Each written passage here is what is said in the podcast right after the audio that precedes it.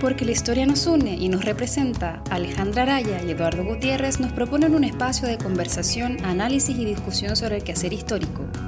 Quedan cordialmente invitados a tomar un café con historia. En esta traición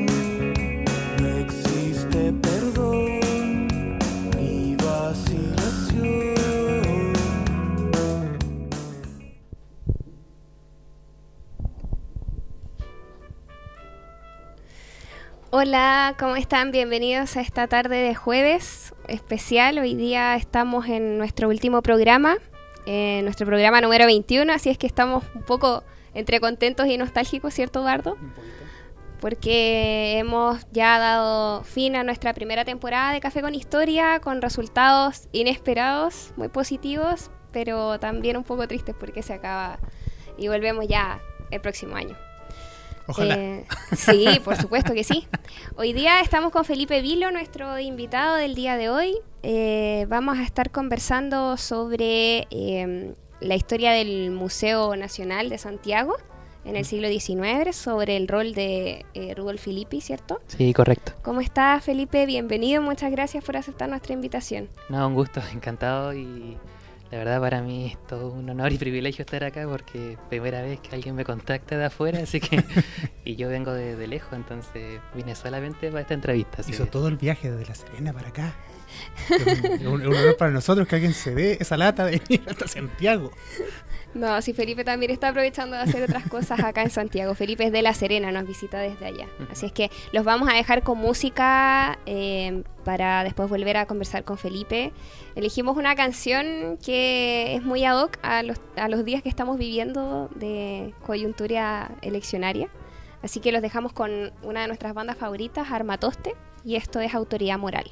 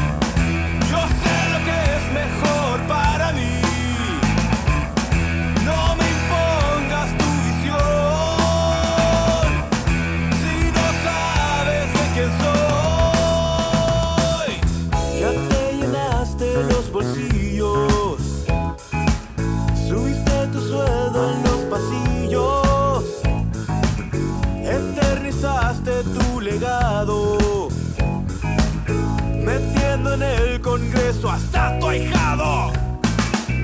Ya basta de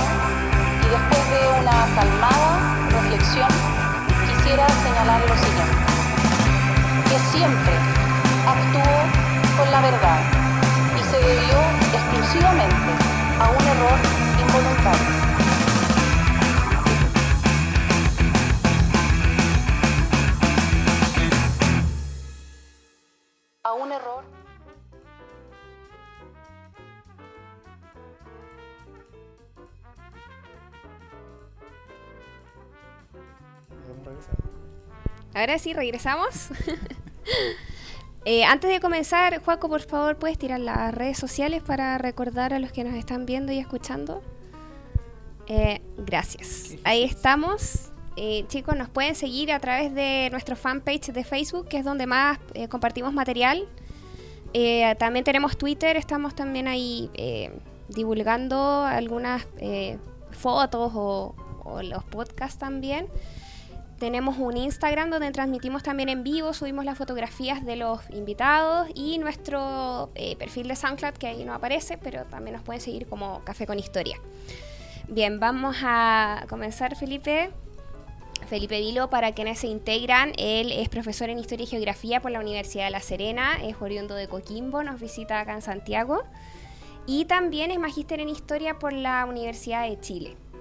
Felipe, cuéntanos cómo fue tu acercamiento a la historia, por qué decidiste dedicarte a esto, eh, por qué decidiste también seguir un, un magíster o qué planes tienes también dentro del rubro. Bueno, primero que nada, buenas tardes de nuevo y reitero el agradecimiento por haberme invitado porque, insisto, es muy importante no solamente que me hayan invitado, sino también el darse la molestia ya de, y de tener un espacio para investigadores, llamémosle emergentes, o que están recién situándose un poco en este espacio un poco alocado que podríamos llamar la historia. Y yendo a tu pregunta, eh, bueno, eh, yo creo que desde que era muy pequeño, yo creo que de los 5 o 6 años, tenía cierta inclinación ya por lo que sería algo así como la geografía o la historia. O sea, fue algo bastante precoz, llamémoslo así. eh, creo que cuando aprendí a leer ya sabía que me gustaba eso. Entonces fue algo bien decidido. Cuando ya estaba en la educación media, la diferencia era a qué me iba a dedicar. Si quería ser investigador o ser historiador, o derechamente profesor de historia. Pero esa respuesta la fui uniendo en el transcurso del tiempo y en la Universidad de La Serena maduré bastante más y decidí que debía, podía hacer las dos cosas. O sea, una cosa no quitaba la otra. O sea, tú puedes tanto investigar como enseñar al mismo tiempo. O dicho de otra manera, tú puedes enseñar lo que investigas. Y creo que eso es lo que ahora más me mueve. Y eso fue lo que me inspiró a hacer un magíster, más que nada. No sé si eso responde la pregunta. ¿Y por qué Santiago para ser un magíster? Bueno, eh, tenía varias opciones en realidad. De hecho, yo tenía el catálogo de todas las universidades que hacían magíster en Chile. O sea, no fue algo bien. Tenía la estadística, tenía hasta un documento Word, así. con- Ah, hubo pega de por medio. Una Sí. planilla Excel con todos Sí, los datos. incluso sabía cuánto ingresaban, todo eso. Y qué tesis estaban dando. Fue como un testeo bastante grande. Es como en la política cuando lees un programa de gobierno. Algo parecido, para que hagamos el símil un poco. Y claro, eh, eh, y después me di cuenta que la, la Universidad de Chile estaba entre la Universidad de Chile y la Pontificia Católica Valparaíso, que eran como que las dos tenían una perspectiva un poco más diversa, a mi juicio, sobre los campos de investigación o que promovían quizá instancias nuevas o quizá llamémoslas así interdisciplinarias. Mm. Sentía que había más cruces. Y lo otro fue simplemente algo bastante práctico, simplemente postulé a la Universidad de Chile y resultó que quedé. Entonces dije, ¿para qué voy a postular de nuevo? Si ya estaba tan estresado con postular que al final me quedé con eso. Y, al final fue una experiencia increíble para mí. Para mí fue un privilegio estar ahí así, y con los amigos que hice, los profesores que están ahí, el ambiente académico y espero muy enriquecedor. Y también porque la Universidad de Chile tiene estos cursos que se llaman troncales, Ujú. que son una mezcla donde tú tienes compañeros estudiantes de doctorado también. O sea, no hay una separación de magíster y doctorado, sino que están vinculados muchas veces. Y eso a mí me, me pareció genial, porque conocí personas que hacían clases en universidades, pero que eran mis compañeros de curso. Y eso para mí fue mucho más enriquecedor aún. Era como tener cuatro profes en una sala, Claro. en, en cierta medida. Sí. Oye Felipe, ¿y cómo llegas a interesarte por la, la historia de la ciencia, por el rol que, que tuvo Filippi? ¿Por qué, por qué llegas a, esta, a este interés de, de la historia del museo, a, cómo te acercas también a esto de la, de la zoología y cómo se eh, difundió esto a los distintos grupos de la sociedad a ¿Y través de distintas plataformas. ¿Y quién es Filippi también? ¿Quién es Filippi? Claro. Mira, yo conocí a Rudolf Filippi desde la educación media, pero era como, ah, como Claudio Gay, como Molina, era como algo más. Nunca en mi mente pasó por la cabeza de que habían historiadores que se dedicaban a esto. Eso soy súper claro. O sea, para mí esto fue el azar. Eh, sin embargo, ya tenía un, pre- un precedente de que siempre me gustaban las cosas teóricas, como historiografía, teoría de la historia o epistemología de la historia. Yo siempre navegaba por esas líneas. Y sin embargo, en la Universidad de Chile había muchos seminarios diversos, pero por alguna razón sentía que faltaba como esa parte teórica o una apuesta más allá. Sentía que hablábamos muchas veces de historia cultural, historia social o la nueva historia social, todo era como nuevo, pero para mí como que no me convencía tanto, como que quería algo realmente nuevo. Y surgió la situación de que en el año 2013 yo estaba en primer año de magíster y conocía lo que sería más tarde mi profesoría de, de, de mi tesis de magíster, que es Carlos Sangüesa, y él me propuso ser partícipe de su proyecto Fondesit regular. Y ese proyecto hablaba sobre el museo. El proyecto se llamaba El Museo en una vitrina, el Museo Nacional de Santiago de Chile, y los años eran entre 1853 hasta 1929. O sea, era un proyecto bastante amplio. Y dentro de esa línea, por supuesto, que está Rudolf Libby, porque él es el gran gestor, quien hace que el museo se convierta en lo que es hoy en día. Él no es el fundador, pero es quien lo enaltece, lo engrandece, y había que entender por qué se engrandeció. Y de ahí como que partieron ciertas preguntas que empezaron a hacerme ruido. Yo nunca había hecho estas preguntas porque para mí todo era muy nuevo, lo cual me apasiona mucho más. Aunque debo reconocer al principio que cuando empecé la tesis decía que estoy haciendo acá, Eh, realmente es para mí, eh, Algo no sé. que nos pasa a todos. Sí, pero con el tiempo me fui convenciendo y me di cuenta de que era mucho más apasionante de lo que yo pensaba. Para resumirlo en más en palabras más breves, es una historia que, se entrecruza no solamente con otros campos de la historia, sino también con las ciencias sociales. Entonces mi teoría que aplico no es solamente parte de la historiografía, sino que es también parte de la casi de la epistemología de las ciencias sociales más modernas o contemporáneas. Entonces todos los autores que utilizo, en primer lugar soy en inglés, en segundo lugar son todos muy nuevos, o sea, son de la década del 90, como lo más antiguo. Y eso es algo como que hoy en día no se está haciendo tanto, como que los marcos teóricos son bien atrasados, a veces 70, 60, y como que nos cuesta modernizarnos muchas veces. Foucault está en todos los marcos teóricos. Sí. Sí. Oye, eh, bueno, probablemente nu- nuestro público, yo sé que gran parte son historiadores o, o estudiantes de historia, pero también pasa que yo conversando con gente me doy cuenta que hay gente que simplemente no sabe dónde queda el Museo de Historia Natural, Mm. o que sabe dónde queda pero nunca lo iba a conocer. Y tú les contés de la ballena, y- pero nunca han visto la ballena realmente. Mm. Sobre todo creo que ahora la tienen como en remodelación, hace como dos años. Varias veces ha estado en remodelación. Sí, Entonces, El, el museo igual ha perdido como cierta fuerza, me Mm. parece, eh, y, y casi a veces viaje obligado para colegio más que nada. Sí. Para Poca gente, de hecho yo llevé a mi primo chico obligado para que lo conociera, porque me, me dio rabia que no lo conociera. Claro, bueno, el museo es casi como el mismo ahora. Claro. Algo parecido, sí.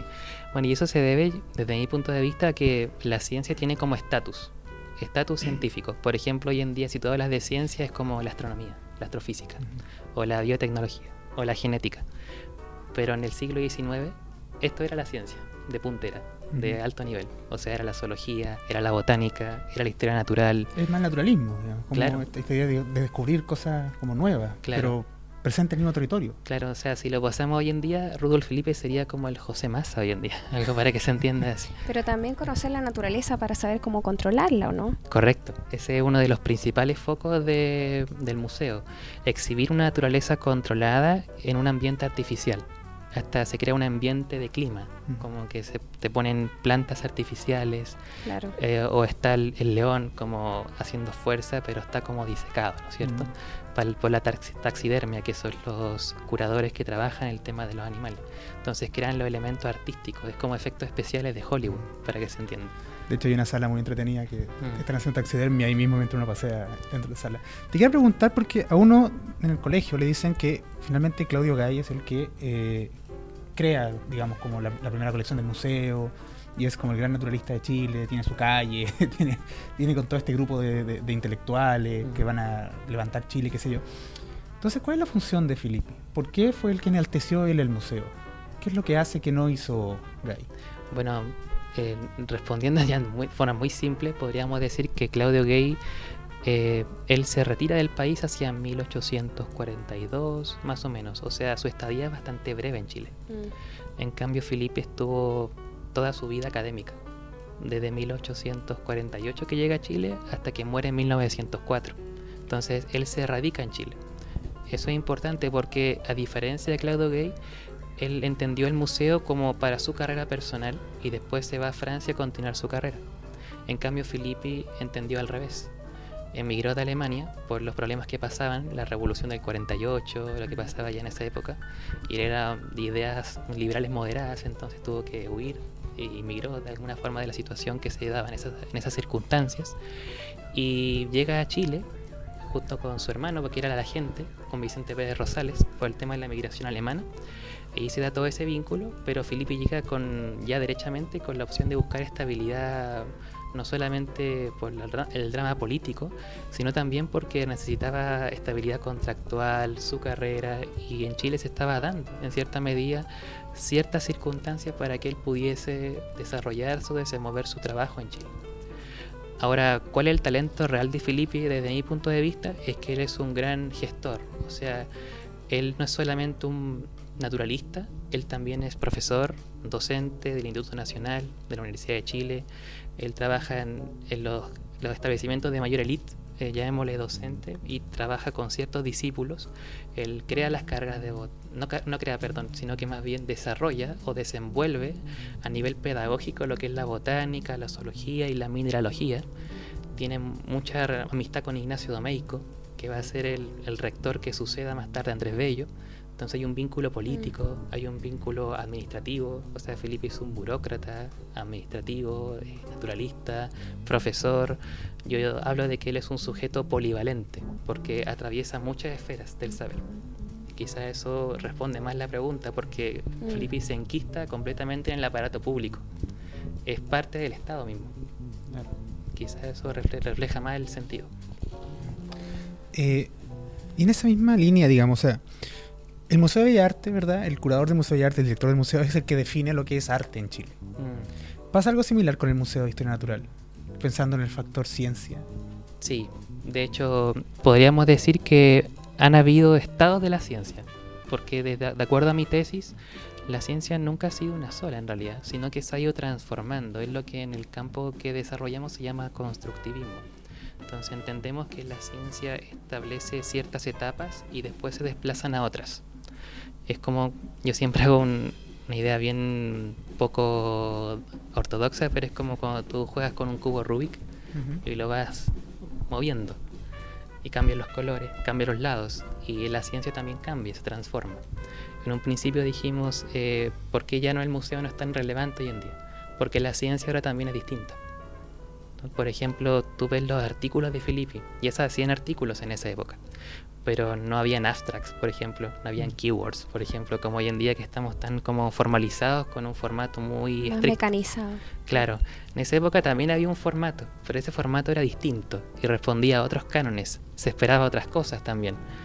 No es como mm, hoy en día. Entonces, la ciencia tenía sus transformaciones y Filippi claramente es como un hijo de su tiempo, dentro de lo que aparece en esa idea de la ciencia. Y bueno, eh, el, el museo en cierta medida refleja en cierta forma ese espacio o esa esencia o ese estatus de lo que se entendía en ese periodo como hacer ciencia. Y de acuerdo a eso, mi tesis quería un poco entender ese estudio de caso, como cuando tú cortas una torta y ves cómo están las capas, y ver cómo era esa ciencia en aquella época. Mm. Eso lo podemos ver ref- reflejado, digamos, en todo tipo de ciencia. En historia, de hecho, Sí, nosotros cada 20 años nos están cambiando el La paradigma. ciencia histórica claro. también Sí. vive lo mismo. Claro, y esa parte yo creo que es fundamental porque se ha creado como una imagen eh, desde el mundo popular un tanto ilusoria de que como que la ciencia es casi atemporal, como Sí. que permanece igual en el tiempo. Pero si nos remontamos hasta el siglo XVII, por ejemplo, tú encuentras los manuales de la Royal Society Y dicen que los artículos tienen, no tienen que llevar emociones, sin patos, dice. Entonces tienen que escribirse eh, sin solo con afirmaciones, sin frases dubitativas. Por eso en las tesis uno puede poner pudiera. El condicional no va. No, claro. Entonces eso ya es muy antiguo. Es una historia bastante que tiene ya su cuento, digámoslo así, pero que ha ido madurando con el tiempo. Y ahora yendo a tu pregunta más específica, ¿dónde se refleja más eso? Tú tomas, por ejemplo, el texto pedagógico de Rudolf Felipe, que es Elemento de Historia Natural, que es un manual de texto para los chicos. Creo que hay una foto de él. Está, está girando. Ah, la imagen que había del manual. Sí, creo Sí. que andaba por ahí. Y esa imagen, eh, Vamos a buscarla. sí, está bien. Sí. Y le diré para adelante. Claro. que, bueno, y como decía, esa, ese libro, que acá ahí está. Ah, no, es uno de los anales, pero no importa. no Ah, importa. ese, sí, es un número de los anales, Pero, razón. pero no se preocupe, está bien. Sí, me equivoqué yo, pensé que está. no, está bien.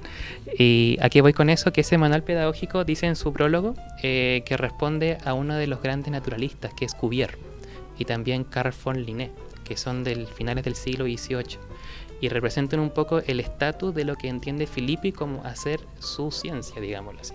Y esa ciencia era muy descriptiva, observar, muy empírica también, que es algo que ya muchos historiadores británicos y estadounidenses han estudiado más. Catherine Park, por ejemplo, Eileen Fife, Bernard Lightman, son una escuela muy anglosajona que se ha dedicado a entender cómo operaba, de alguna manera, ese, ese saber que se había construido incluso desde el Renacimiento. Esa idea de observar una flor, cómo crece, cómo germina, y anotaban en un diario como denotaciones que hacía. Y después la comparaban con otro. No, pero esta creció más de lo que tú dices. Y empezaban como a hacer disputas académicas, lo que llamamos controversias. Y en base a esa idea se empieza a construir lo que podríamos llamar como un saber ya más pulido, más concreto, a futuro. Entonces, en base a esas observaciones uno ve eso. Y es bien interesante porque como uno ve esto haciéndose, como dirían los ingleses, como in the making, como que se está produciendo. Claro. Por ejemplo, la especie de focas. Felipe le pone su nombre a las focas, porque es mi foca. Entonces es como una idea muy personal. Mm. Pero después otro naturalista, también prusiano-alemán, pero que trabaja en Argentina, Burmeister, dice, no, esta la foca es mía, porque tiene cosas que yo le veo pero que tú no le viste. Entonces empieza una disputa científica bien interesante, bien rica. Dicen, pero si un animal nomás, pero en realidad importa mucho, porque detrás hay nacionalismo, detrás hay cultura, Sí. detrás hay control. Y eso es lo que más interesa. Oye, a partir de eso me surgen varias preguntas, pero quiero preguntarte una que se me quedó hace rato atrás, que tiene que ver con eh, tu acercamiento a estos estudios de la ciencia y de la museología también. Cuando hiciste tu pedagogía y para titularte de profesor en historia y geografía, también tuviste que presentar una tesis, ¿no? Mm, eh, así como historia específicamente, lamentablemente no. ¿No? O sea, porque como es un campo muy pedagógico, la Universidad de La Serena tiene un perfil bastante relacionado con el mundo de la educación. Entonces, hacíamos tesinas, efectivamente, pero estaban relacionadas con la práctica pedagógica. Claro, lo que pasa es que eh, justo en este contexto del museo hay muchas tesis de, o tesinas, que son más, más breves, de em, tesistas de, de pedagogía en historia que se enfocan en, en el museo como escuela, como, como un espacio donde se, también se da un poco esta práctica pedagógica. Entonces es como un, un tema muy que queda como muy anillo al dedo para, para los eh, que van a ser futuros profesores. Entonces quizás pensé que a lo mejor también había surgido en esa época tu idea de vincularte a esto. No, eh, yo la vez soy súper honesto, yo descubrí esto por el azar, de hecho yo pensé que no existía, estoy súper honesto en eso. Pero sí tiene mucha razón en lo que tú mencionas, porque lo que tú hablas se llama divulgación científica, es decir, cómo la ciencia se da a conocer al público. Y yo también en mi tesis lo trabajé en el capítulo tercero, y en ese capítulo establecí quién eran los lectores de Filippi, porque finalmente si él producía texto alguien los leía. Claro. No era algo por amor al arte, como se diga, no, para nada. De hecho, el- hay una idea de que se establece también del aparato público, o sea, también el Estado está interesado en que alguien produzca esto. Mm. De ahí vienen los manuales, por ejemplo. Los manuales pedagógicos son por algo, para que los chicos se eduquen en esto. Y eso estaba enlazado con la historia de la educación. Sí. Hice historia de la educación que también rescaté un poco y usé los, gran- los, los manuales tradicionales como el de Sol Serrano, Universidad y Nación, o ya el más clásico de Amanda La Barca, que también son muy interesantes porque te dan a entender cómo funciona eh, el aparato público relacionado con la educación y cómo Felipe se inserta a partir de eso. Y ahí están las revistas, por ejemplo, y también aparece ese manual que mencioné, que quedó también como anillo al dedo al currículum, y que fue por la reforma que hizo Diego Barros Arana, por la idea de Estado docente. Entonces ahí aparece el ramo de historia natural. Entonces Mm, los chicos están también obligados a leer su manual. Claro. Entonces se crea como una especie de reciprocidad entre la comunidad administrativa, académica, profesores, intelectuales, y son todos liberales también. Entonces se crea como un círculo bien hermético, pero también interesante porque es bien rico también, entre todos ellos. El concepto mismo de historia natural te dice mucho sobre la idea que quieren plantear. Que Claro. ahora se llama, eh, se, se sigue llamando ciencias naturales. No, se llama Estudio y Comprensión del Medio. Mira, Claro. eso no dice nada. eso no dice Claro. absolutamente nada. Pero cuando uno era pequeño, comprensión del medio natural, social. Sí. Claro. Y el eh, otro era Estudio y Comprensión de la Sociedad. Mm. Ah, no, yo tenía historia social. Historia social. No, eh, ciencias sociales. Y ¿Ciencias sociales? ¿En me- serio? Eso metía historia. Pero y justamente como tú dices, eso todo es un... Finalmente algo que igual hemos estado discutiendo con otros invitados con el- los que hemos hablado sobre historia de la ciencia, que es que la ciencia no es un discurso estable, como tú dices. Es una cosa que depende mucho del que está a cargo, finalmente. Mm. Depende mucho del que está a cargo y de, de quién lo apoya. Porque una cosa es que tengan, yo tenga razón y otra cosa es que tenga las capacidades de difundirme. Eh, lo que hemos dicho un montón de veces eh, Baradí. o sea, eh, no es por ser majadero, pero claro, él dijo ideas que, claro, nosotros como historiadores quizás las manejábamos antes, pero que no las, no las supimos difundir en un momento. Y que por, con todos los peros que uno lo encuentre, finalmente eso fue lo que llegó. Y la gente se queda con el que- lo, que, lo que le compró y leyó finalmente. Entonces, eh, el discurso científico es algo que es variable y es completamente modificable a partir de no solamente los descubrimientos, sino de cómo yo ya doy a conocer esos descubrimientos. Y el Museo de Historia Natural es una cosa que funcionó en su momento, pero que ahora pasó a ser efectivamente un museo de, ¿cómo decirlo? Eh, de coleccionistas. O sea, yo no sé, o sea, quizás tú me puedes corregir, pero ya no hay secciones que se abran nuevas, ¿sí? ¿Se agregan nuevas salas al Museo de Historia? ¿O eso Mm. quedó cerrado en el siglo XIX? Mira, te mentiría si supiera la información exacta, pero sí sé que trabajan muchos profesionales, por ejemplo, doctores en zoología, botánica. El museo tiene su lado, por supuesto, que tú mencionas de divulgación, de visita, Mm. pero trabajan muchos especialistas, por ejemplo, eh, publicando. De hecho, hay como revistas indexadas. Muchos de ellos trabajan a nivel ya muy académico. O sea, sigue funcionando como creador de conocimiento y no solo como repositorio. Claro, el tema está en que esa ciencia que producen no es visible para nosotros. Claro, porque a uno lo siguen llevando a la sala donde están los, eh, los Mm. mapuches o los ona, que son las mismas figuras que, que tienen, ¿cuánto? 20, 30 años quizás ahí. Sí, La, la Claro. ballena que yo mencionaba. la- ahora hubo una cuestión de dinosaurio hace un par de, de semanas. claro. Pero como que las, la- las, eh, las salas, las exposiciones no, no varían mucho más. Entonces, y eso es lo que uno ve finalmente. Si el colegio no lo llevan a eso, no, no lo llevan como a la sala experimental de... Claro, sí. Entonces, como que se estancó un poco. Eh, ¿Tienes algo, alguna pregunta? Yo, yo quería preguntar, antes de irnos al, al corte, eh, estuviste hablando sobre mm, esta idea de que los científicos, bueno, entre ellos Filippi, se peleaban un poco de los nombres por lo que les ponían a la foca en este caso. Cualquier animal en realidad. O, o también, o, o a lo mejor otras especies, Mm. quizás, no lo sé, plantas o, o- o no lo sé. Eh, eso tiene que ver también un poco con esta, hablabas qué era lo que había detrás de eso, ¿cierto? Los discursos que giraban un poco en torno a eso. Eh, tendrá que ver también un poco con la eh, idea de apropiarse. Mm, apropiarse, ¿me lo puedes especificar para...? Apropiarse un poco como de, eh, o sea, en términos generales, porque también pensemos que el hecho de construir un museo o una sala de exposición y eh, llevar objetos, ¿cierto?, eh, de, de exposición, también es, es, es una idea de, de apropiación, ¿o no? Es como de, de, de coleccionar, ¿cierto? Esto es mío, lo voy a exponer y lo voy a tener aquí eh, controlado, ¿cierto? Vigilado, va a estar conservado en este lugar específico. ¿Cómo, cómo se construye esa idea de, apropiarse? Mm, Sí, es una pregunta súper eh, compleja, porque tiene varios niveles. Por ejemplo, hay historiadores que acotan al tema estético y te dicen el museo tiene una parte arquitectónica y te construye un espacio de control. Entonces tiene una idea estética, Mm. también el animal cómo está puesto, el brillo, Claro. la textura, el ambiente. Hay todo un trabajo ahí. Eh, creo que se llama Sophie Forgan, la que trabaja mucho de eso. Como si la instalación misma de del aparato museológico en sí.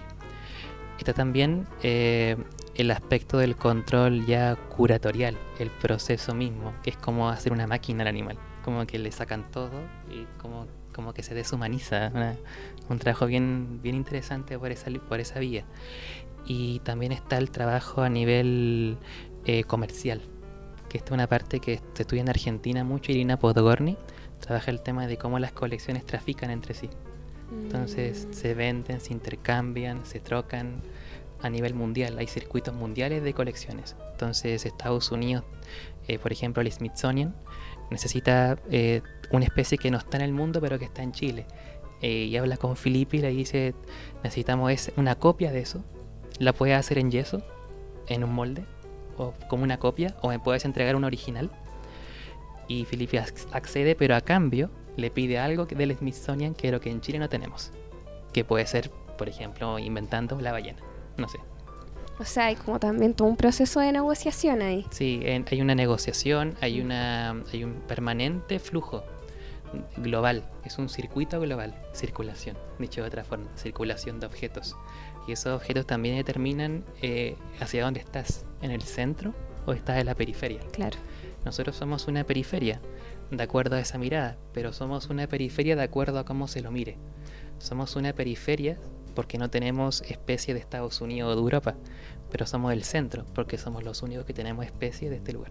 Mm. Entonces Y también en, en esa circulación hubo muchos robos, me imagino. Bueno, sí, de hecho hay escándalos. De, me tocó ver situaciones bien cómicas. O sea, en esa época no eran cómicas, pero ahora uno se ríe un poco. Y con mi profesoría también como que, mira, se le robó todo así. Pero el caso de, por ejemplo, los eh, primeros asesores de Filippi, eh, que, el- que trabajaron juntos y en un momento dado se, se arrancaban con las colecciones y después porque tenían rivalidad a nivel contractual, porque quería ser el director uno y no el otro. También hay un poquito de eso. Es bien azarosa esa historia. O a veces Filippi se enoja con sus empleados porque le destruyó un, un objeto importante que iba a ser musealizado. Entonces ta- también aparece esa idea. Entonces, ¿cuál es su relación con los científicos? Pero lo que más hay son reclamos. Filippi quiere más dinero. Quiere Ya. expandirlo más, más, más. Contratar más gente, le falta un curador, le falta esto. Y el museo va creciendo, pero crece más con la guerra del Pacífico. Después de eso. Después del gran robo. ¿Por qué razón? Porque la guerra del salitre del Pacífico trajo muchos recursos. Y eso hizo una gran inversión Mm. a nivel cultural. Por ejemplo, la Facultad de Física y Matemática de la Universidad de Chile, Mm. como que se expande la cultura. Y eso es porque hay más recursos también. Se crea el modelo concéntrico, esta idea de Valentín Letelier, el modelo alemán, el modelo sueco. Empieza como una inversión importante. Y Alemania también se ve como un foco importante de, de desarrollo modelo. conocimiento. Claro, Mm. como el modelo. Como algo así como Finlandia o Singapur hoy en día. Entonces, bajo esa premisa, eh, Filippi también es como que está en el centro de esto, de estas nociones y, y adquiere mayor, eh, no quiero decir popularidad, pero sí podríamos llamar así eh, importancia en el circuito intelectual, académico y por supuesto político. Felipe es un sujeto político también y por supuesto público. Y eso es algo que nunca hay que dejar de pasar. No es solamente un naturalista en sí. Bueno, Felipe, continuamos conversando después de este corte. Eh, vamos a dar una canción. Eh, esta fue elegida por nuestro DJ, DJ, así que no sé, Joaquín, ¿la querías presentar tú? ¿O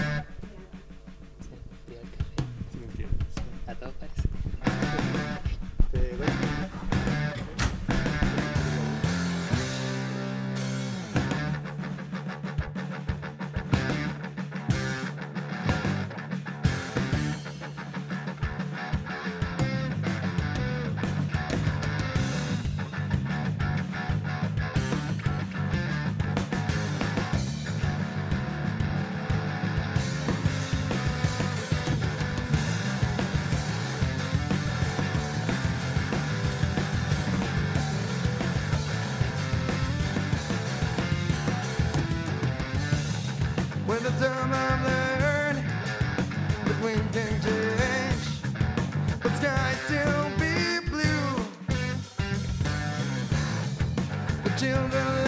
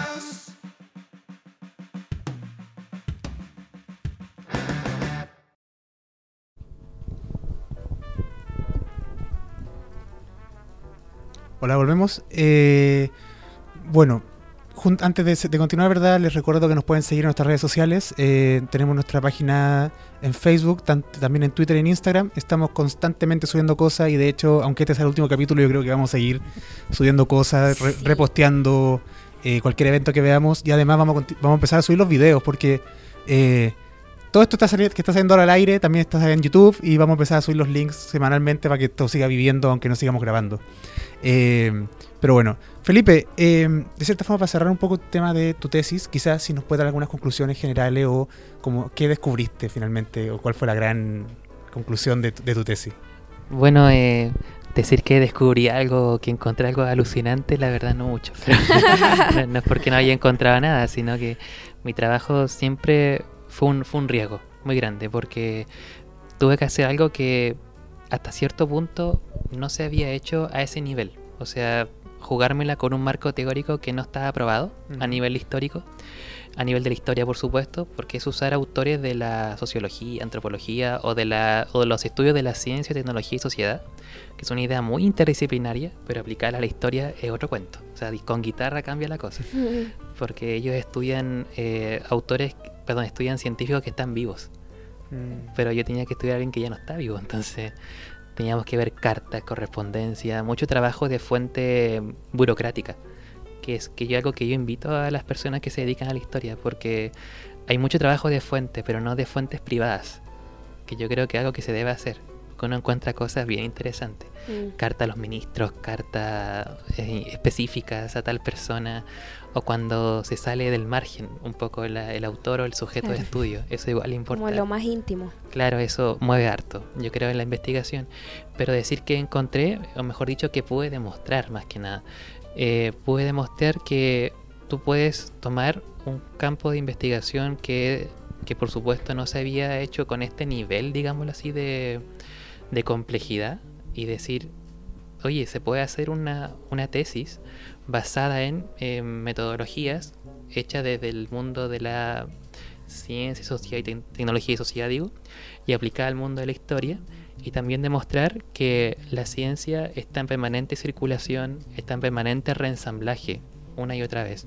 Y lo que vemos de la ciencia hoy en día no es más que un puente, una bisagra de lo que será más tarde, una fase más. O sea, siempre está en constante cambio, en constante dinámica. Y lo que hacíamos en el marco teórico, lo que yo por lo menos propuse y que mi profesoría me orientó bastante bien, fue en entender que los objetos y las personas tenemos una relación horizontal. O sea, eh, lo que vemos en el museo es algo que reacciona en nosotros y viceversa. Entonces, ese, ese flujo dinámico y al mismo tiempo de transferencia eh, se perpetúa en el tiempo y hace que a su vez eh, los conocimientos que se fabrican o se producen estén de acuerdo con este grado de interacción que se produce entre uno y otro. Y lo tercero, a mi juicio, creo que la, la ciencia es una labor colectiva. Uno no puede entenderla como individual. Mi tesis dice Rudolf Filippi, pero Rudolf Filippi es simplemente la cajita de Pandora que te lleva a todo lo otro que hay allá. O sea, él no está solo. Eh, está, todo está todos los actores vinculados detrás. En el capítulo 2 de mi tesis eh, explico los diagramas. Y tuve que hacer un análisis de diagramas, así casi como mapas conceptuales, para decir acá está el museo, acá están las personas, acá están todos los actores y cómo se relacionan entre sí. Eh, tuve que llegar a ese punto. Y, y me daba cuenta de que esta red es interminable, porque hasta la persona más de una comunidad local influyó en que hubiese una colección en un museo o que Felipe produjera un artículo. Porque Felipe escribe, pero alguien le pasó esa colección. Alguien la encontró, alguien la pesquisó en el norte, en el sur, los colonos alemanes que vivían en el sur, de comunidades indígenas cuando hizo la expedición de Atacama, por ejemplo. Hay un montón de cosas azarosas que aparecen ahí. Yo me acuerdo, por ejemplo, cuando leía la expedición de Atacama, Felipe no sabía orientarse, pero tenía un lugareño que lo llevaba en su mula, eh, para todas partes. Y sin ese lugareño él no era nada. Claro. Estaba a la deriva, ¿no? Entonces esas comunidades tan específicas, las comunidades indígenas también son muy relevantes porque ayudan a que Felipe encuentre lo que él quiso buscar y también demostrar lo que él quería demostrar también. Claro, porque estamos tan acostumbrados actualmente a que uno busca en Google lo que sea y aparece, que de pronto el hecho de considerar que en esa época había que efectivamente viajar o efectivamente conocer a alguien y crear esta red de circulación que tú mencionabas Mm, para conseguir cosas es, es un tema en sí solo. O sea, como Claro. ese museo no se arma solo. claro. Recuerdo que en este programa de TVN, ¿cómo se llamaba? El... ¿Cuál? eh, Mira tú. Ah, Mira tú, yo vi la historia de cómo llevaron esa ballena al museo. Qué Era maravilloso ese programa. Era una ballena que encalló, tuvieron que subirla, creo, unas mulas y llevarla como en mula al museo. claro. Es una locura y, y eso eh, es un tema por sí mismo. O sea, cómo podemos crear una red de, de- de- de- de despacho de materiales Mm. para el conocimiento. Porque claro, ahora uno se mete a internet y encuentra artículos de historia, artículos de ciencia y no es necesario, si quiero ver una mariposa australiana, pongo mariposa australiana, no necesito ir a tocarla o, o viajar a verla. Mm, Pero en esa época es otro tema. La ciencia se entiende de una manera distinta también. sí, y eso es algo que también hay que entenderlo, o sea, situarnos en, ese, esta, en esta época. Y bueno, y el tema de la ballena, eso que tú mencionaste, me hace mucho ruido porque de hecho hay artículos que hablan de eso, sí. En la revista ISIS, que es de la Universidad de Chicago, que es una de las más con, de peso a nivel de historia de la ciencia, es fundada en 1904, o sea, tiene más de 100 años. Esa revista, eh, hay un artículo que es La ballena varada en, en, un- en el lago, tanto se me olvidó, disculpen, y el que la hizo es un historiador de la ciencia del MIT.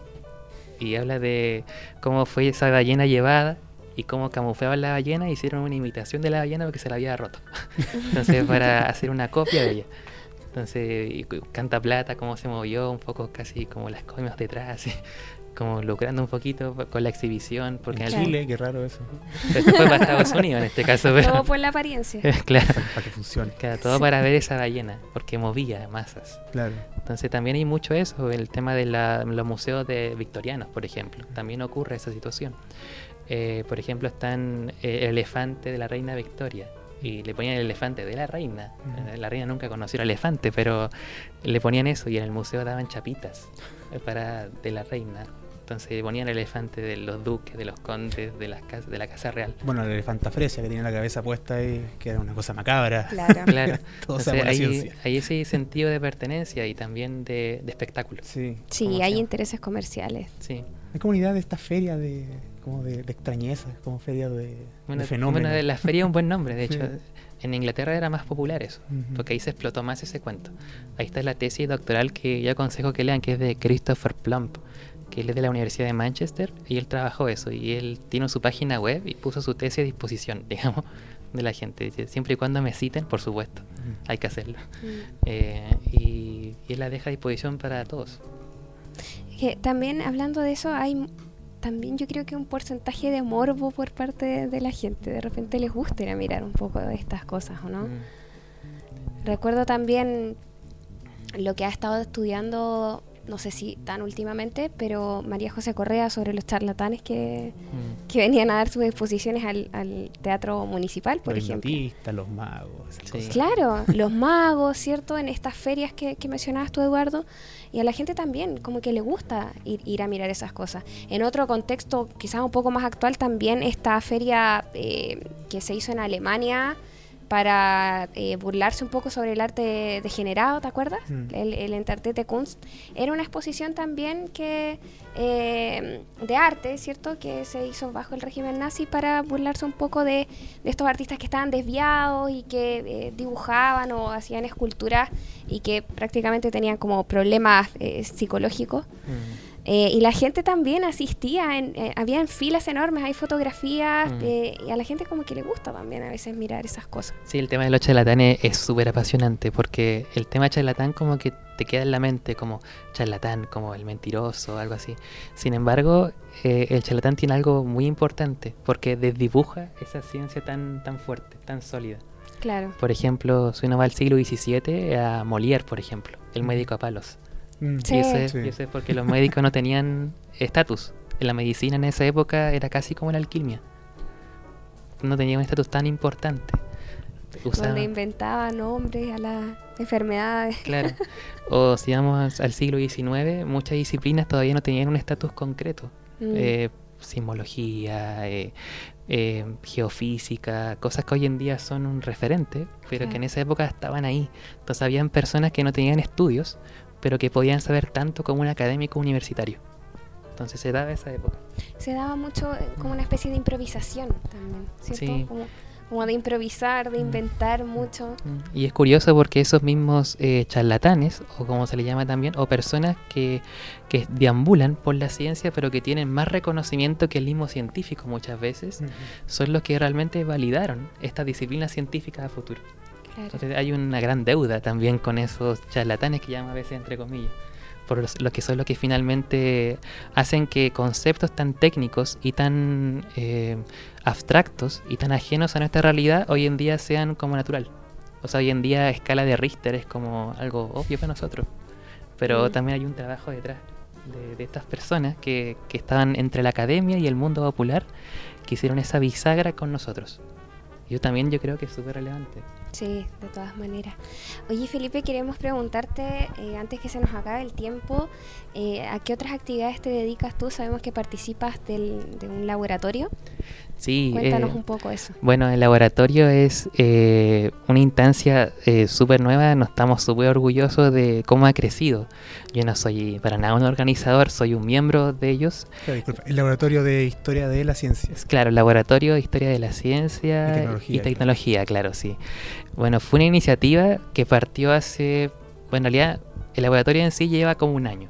pero ya desde antes nos juntábamos un cierto grupo de personas con intereses afines, quienes son mi profesor guía, Carlos Sangüesa, por ejemplo, están muchas personas que se dedican a la historia de la energía, como Nelson Arellano, por ejemplo, está María José Correa, por ejemplo, de la medicina, todos los que estábamos como huérfanos, de alguna forma, de, de muchas universidades, y en nuestro nicho más bien eh, bastante apartado, buscar una instancia en común y decir, oye, nosotros tenemos, estamos haciendo cosas que son parecidas, juntémonos, abrámonos, divulguemos nuestra información, nuestros coloquios, nuestras jornadas y participemos todos juntos y vamos como, como una especie de comitiva, digámoslo así.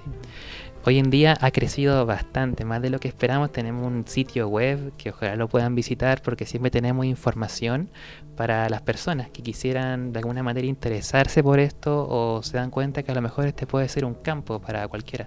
¿Lo quieres dar?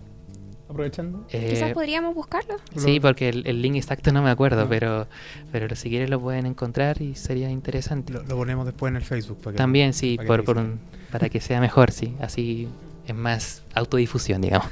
claro. Y bueno, y en ese grupo nos juntamos una vez al mes ah, y, ya ves, y cada esa vez que nos reunimos, digo, uno de los integrantes presenta un tema que va a ser un paper o es parte de un proyecto Fondesit o cualquier cosa. Y nosotros comentamos y nos nutrimos mutuamente, nos enriquecemos, porque eso es lo que finalmente nos fortalece como investigadores finalmente. Y bueno, y este grupo ha adquirido mucha fuerza ahora porque en, a nivel de la, de la división, hay una división que trabaja con Naciones Unidas, que es la división de historia de, historia de la ciencia a nivel mundial, donde todos los países tienen una representación, pero Chile no tenía ninguna. Bueno, eso habla mucho de nuestra política científica, que en realidad es un desastre ya.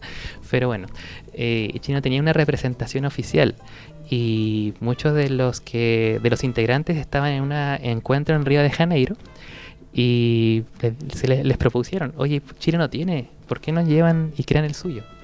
Y, y pusimos nuestro grupo como representantes oficiales de Chile de la historia de la ciencia y fueron aceptados. Así que ahora estamos en proceso de oficialización, como que se nos subió un poco el estatus. Ahora, este fin de año, en diciembre, tenemos dos eh, reuniones, dos coloquios con una persona que viene de Alemania, que es Jacob Vogel, que, es, que trabaja en el Science Po de París. Y, él trabaja lo que es Humboldt, Alexander von Humboldt, el tema nuevamente circulación, que es un tema que es muy recurrente, que se da mucho en Francia y en Alemania, eh, en el Instituto, el Instituto Max Planck de Historia de la Ciencia, que son lo- las cabezas ya mundiales de esto. Y, y claro, también nos visita el miércoles 20 Eden Medina, que es chilena, y ella trabaja en la Universidad de Indiana, en Bloomington. Y ella trabaja la historia de la computación, que también es otro campo de la informática. Los revolucionarios cibernéticos. Claro, sí, efectivamente. Entonces ella nos visita el 20, así que va a ser bien interesante. O sea, ahora, la otra semana. Claro, miércoles 20, así que si quieren a alguien asistir, sería bueno que... Ah, eso es abierto. ¿Sí? Eh, en realidad es como del laboratorio, pero yo creo que cualquiera podría entrar, o sea... Tengo No, que confirmar eso, si no llegamos y nos cierran la puerta creo que como somos un grupo tan pequeño, como que somos entre 10 a 15 personas, Ah, entonces eh, igual es un público bien acotado. Pero yo siempre digo, y yo creo que los mis integrantes del laboratorio estarían gustosos de que hubiera más gente, porque igual tenemos que nutrirlo más. Y los que están la gran mayoría son doctores, entonces, o ya son académicos. ¿sí? Entonces estamos ahí. Eh, quedan todos invitados especialmente. Tenemos ahí una, una invitación gratuita, inesperada. ¿Qué les parece? Vamos, vamos a estar difundiendo. Bueno, hay que asegurarse primero Sí. de que Claro. sea No, pero- abierto, porque pero de repente es- se organizan es verdad, actividades el- a ellos cerradas. les gusta como que vaya gente. Así que Sí, pero pueden visitar Depende la página. igual. En la página que pueden dejar, yo creo que ahí se Claro. pueden enterar de más cosas, cómo es. Bueno, y si no es esto, puede ser otra cosa, porque no, si al final es, es crear el interés común. Bueno, y eso es más que nada lo que estaba haciendo. Y lo otro es publicar, hacer currículum, porque también quiero hacer un doctorado, pero no me he puesto una meta.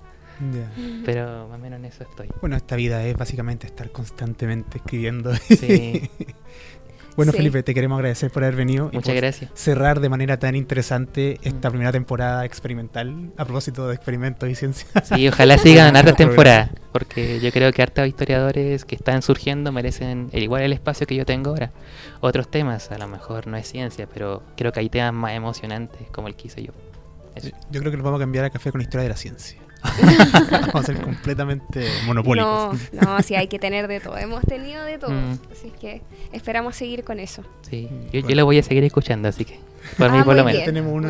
Sí. un fan estable. Alejandra, ¿tiene alguna...? Sí, que tenemos, eh, gracias a también eh, la agenda que nos comparte eh, semanalmente el historiador desconocido, a quien enviamos saludos, entre ellos Felipe Cubillos, que es su principal gestor. Vamos a invitarlos a eh, dos actividades que se van a realizar la próxima semana. Ya parece que está decayendo un poco la actividad académica en esta época. Es que se vienen las vacaciones y, Se viene Navidad, Año Nuevo, parece que hay, hay, hay otras y con este calor nos da muchas ganas de estar encerrados dos horas. Claro, en, en- en un congreso. Bueno, los vamos a invitar eh, a la decimoquinta jornada de eh, estudiantes de posgrado en Humanidades, Artes, Ciencias y Educación que se va a estar realizando los días 18, 19 y 20 de diciembre en la Casa Central de la Universidad de Chile. Y eh, después al conversatorio en torno al libro Chilenas, que es un libro que se publicó hace muy poco, de María José Cumplido, ella es historiadora. Y esto se va a realizar el próximo martes 19 de diciembre a las 19 horas en el patio del Museo Histórico Nacional. Así es que quedan invitados ahí para la próxima semana. También vamos a agregar la actividad de, de Felipe, así que vamos a estar difundiendo en la página. Muchas gracias. Junto con eso quiero felicitar a Eduardo Godoy, quien se ganó el día de hoy este libro, ¿verdad? Eh, Soam Genolu, todavía no me, no me aprendo el nombre, soy demasiado disléxico para aprendérmelo. Eh, así que vamos a estar contactándonos contigo para pasártelo. Disculpas nuevamente a los que se metieron al, al Instagram Live de mi cuenta, era la, me, me equivoqué y se me, se me traspapeló. Se le olvidó cambiar el, Sí. el usuario. Pero hicimos el sorteo todo legal, así que si me agregan a mí, pueden ver el video. Si no, eh, están ahí en, en el de Café con Historia, grabé finalmente a los a lo al agua, más que nada, y al, y al ganador. Eh, Agradecimientos. sí, agradecimientos. A muchos. Eh, antes de los agradecimientos oficiales, quiero eh, mandar saludos a un podcast que anoche descubrí que nos escuchan, yo no tenía idea. eh, el podcast A quién no le ha pasado. eh, que no son, no historiadores, así que me enorgullece mucho que este podcast haya llegado a gente que no estudia historia. Eso habla muy bien de nosotros y muy bien de, en general, de- del público general, porque está interesado en la historia y es una cosa que se agradece siempre. Eh, y también agradecer a Librería Leviatán, que nos auspicia, eh, este, nos toda esta temporada. Vamos a estar a la vuelta de, de- con- en- a la vuelta de año, ¿verdad? En marzo con nuevos concursos y nuevos libros para regalar. Y un agra- agradecimiento muy especial a eh, Videoclon, quien nos apoyó desde un, ah, desde un principio con el programa, nos prestó este estudio, nos arregla las imágenes, nos coloca las canciones, nos organiza las redes sociales. Básicamente permite que esto salga al aire, porque si no estaríamos grabando, gritándole a mi computador como el capítulo cero. Por favor, si escucharon el capítulo cero, no se queden con eso, los capítulos siguientes están mucho mejor grabados. No, no seríamos posibles eh, si no fuera gracias al apoyo que hemos tenido eh, de Mario Gutiérrez y de Joaquín Gutiérrez. Así es que eh, muchas gracias a los dos, estamos muy contentos y pronto iremos a celebrar por ahí este cierre. Este cierre. Así que cualquier proyecto que deseen realizar como esto o algo más avanzado pueden escribir, ¿verdad? A estudio.videoclon.cl y ellos estarán gustosos de recibir su, su- sus correos. Estudio con E al principio, no es estudio. Así que bueno, cerramos la temporada. Cerramos, Cerramos con broche de oro. Increíble cómo se pasó el tiempo. Sí, 21 capítulos, ¿eso cuántos son? Son como 5 meses. Sí, desde fines de julio, Wow. más o menos, si contamos el piloto. Muy rápido. Así que cerramos con Historia de la Ciencia. Un, tópico un tópico que tocó harto este semestre, así que Sí. volveremos en marzo con nuevos tópicos. Eh, estaremos compartiendo los videos y si quieren mandarnos mensaje o, o nos quieren auspiciar con otra cosa, pueden, pueden mandarlo por mensaje. Muchas gracias Felipe por haber venido nuevamente. Nada, a ustedes, gracias. Y eso, que estén bien. Chao. Les tenemos una sorpresa especial para el final. ¿Qué? Ah, verdad, verdad, verdad. No, la canción. Ah, Eh, vamos a, a repetirnos el plato. Sí, han estado escuchando durante 21 capítulos el inicio de esta canción, que es de Armatoste, nuestra banda insigne, ¿verdad? A quien le agradecemos haber compartido sus canciones con nosotros sin mayores problemas. Y vamos, para finalizar el programa vamos a dejar la canción de inicio completa para que la puedan conocer. Eh, pero el nombre no me acuerdo, Joaquín. Sol. Marchito. Sol Marchito. Sí. Entonces dejamos con Sol Marchito de Armatoste.